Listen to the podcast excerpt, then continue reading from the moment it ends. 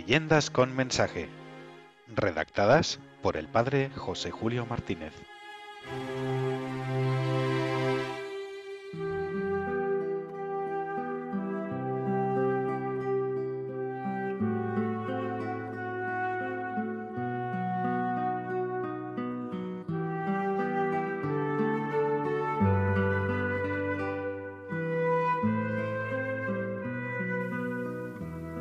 El abencerraje y Jarifa.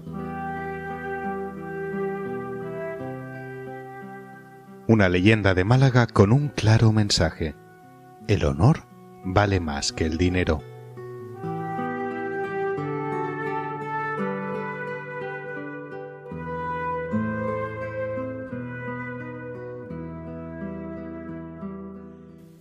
El valiente alcaide de Alora, don Rodrigo Narváez, acompañado por una escolta de caballeros, recorría las vegas vecinas en previsión de defensa contra posibles incursiones de guerreros moros procedentes del vecino reino de Granada. Creo, señores míos, que podemos regresar tranquilamente, pues toda la vega aparece en paz sin que se divise enemigo alguno por estos contornos. Reconocen su impotencia ante el empuje de nuestras armas y de nuestros corazones prefieren quedar resguardados tras las murallas granadinas.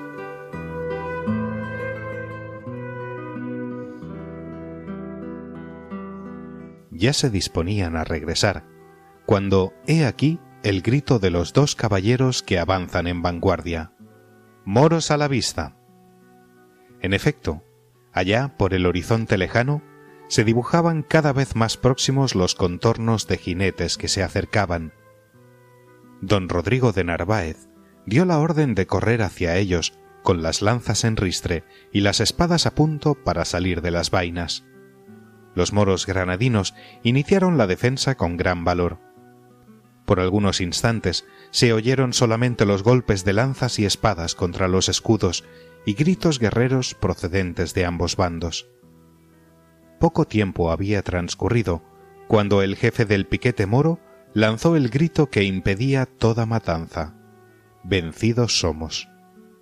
Y presentó su rico alfanje a don Rodrigo, reconociéndole como capitán de los cristianos.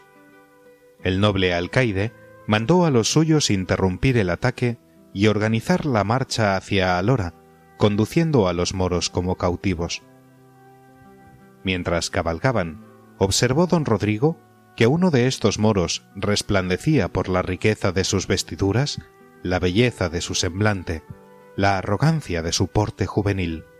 Pero también observó que era muy grande la tristeza reflejada en sus ojos negros, cuyas miradas descendían hacia el suelo, expresando la angustia interior que le abrumaba. Don Rodrigo se acercó al joven vencido y le dijo No decaiga vuestro ánimo, caballero en esta vida nuestra de encuentros fronterizos, incursiones y algaradas, unas veces toca vencer y otras ser vencido. Por otra parte, vuestro honor ha quedado a salvo, porque tanto vos como los demás caballeros que os acompañan habéis luchado denodadamente. El moro nada contestó y se esforzaba por contener las lágrimas. El alcaide de Alora insistió en dar ánimos al vencido hasta que éste le contestó No lamento mi cautiverio en vuestro poder, pues veo que sois caballero. Lo que me duele es el inmenso dolor de la que me está aguardando. Narváez sintió curiosidad por conocer aquella historia en la que preveía un amor frustrado.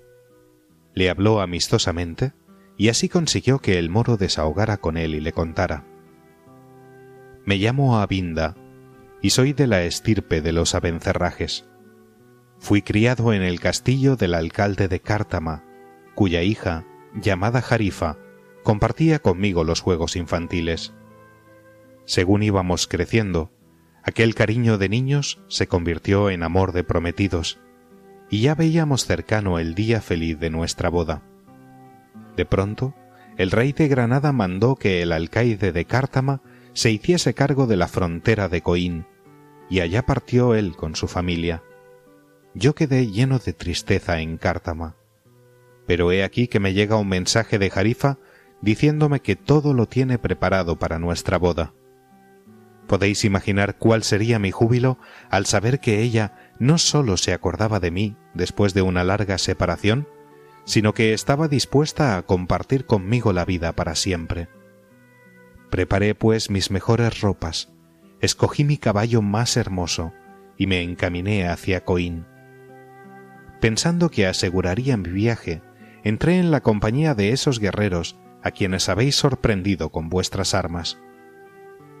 Ya veis qué vanamente tejí mis ilusiones. Este viaje, en vez de concluir con mi boda, concluye en el cautiverio de un castillo cristiano. Y entre tanto, Jarifa esperará inútilmente, y llegará a creerme muerto o que me he olvidado de ella. Morirá de tristeza mi dulce y amada Jarifa.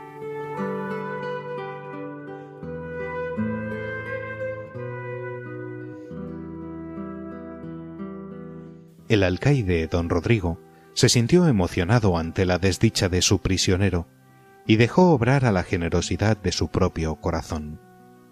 Por vuestra presencia y vuestras palabras veo que sois de noble familia y quiero poner mi fe en vos. Os daré libertad para que vayáis a Coín con vuestros criados. Allí podréis celebrar la boda con vuestra amada Jarifa.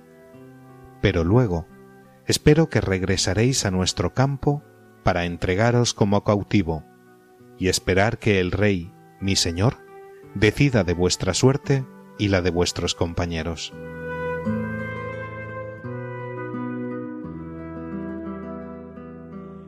El moro Abencerraje no cesaba de repetir palabras de gratitud y tomó la mano de don Rodrigo para besarla.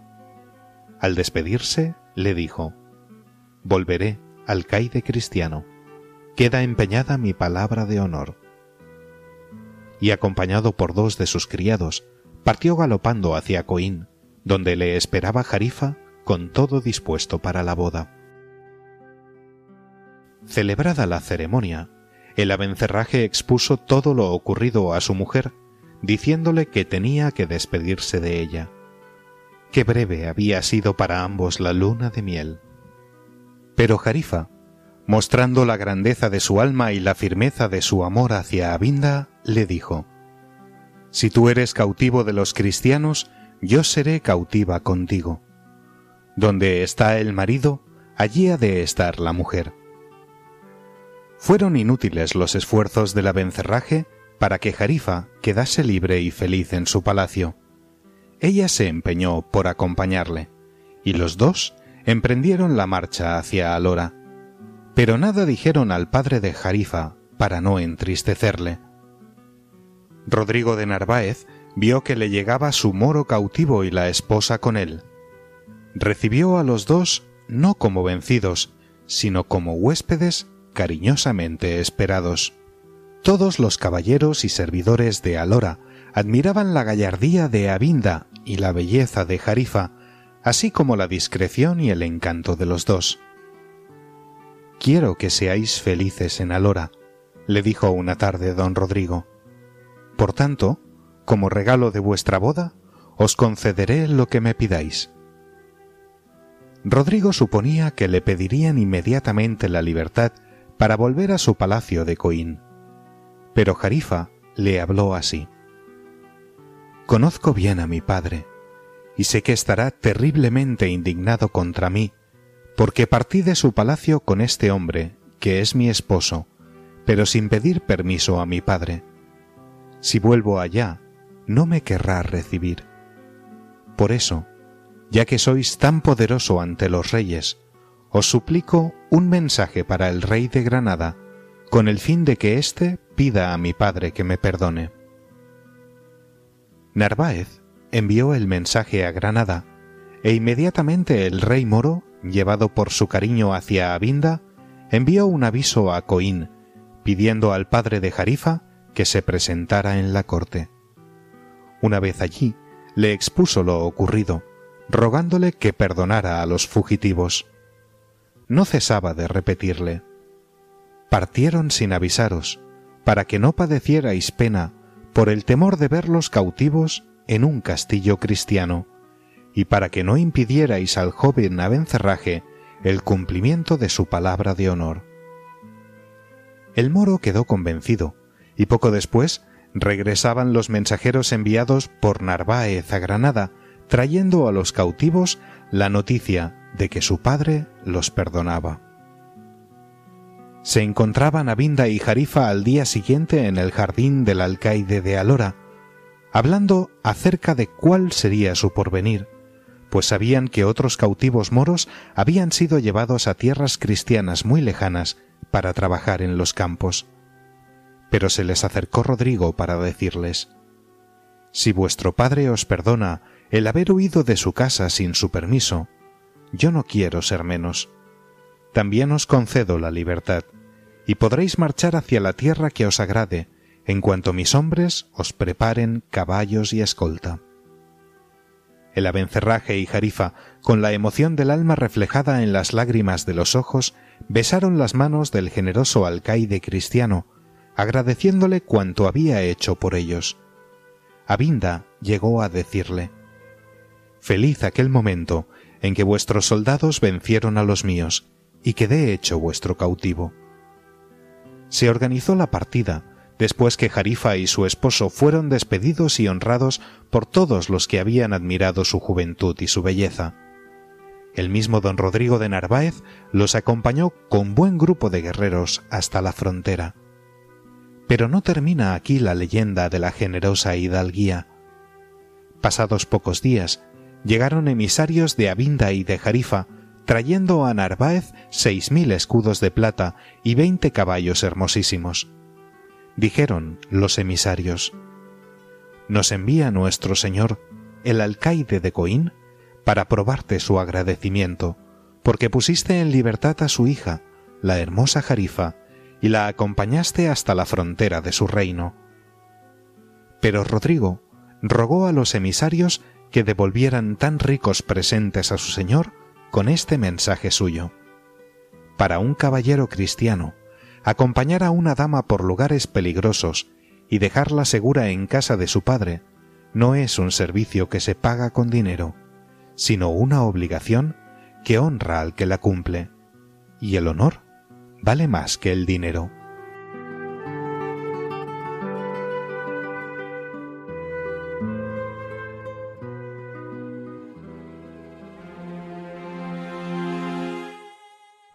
Leyendas con mensaje redactadas por el padre José Julio Martínez.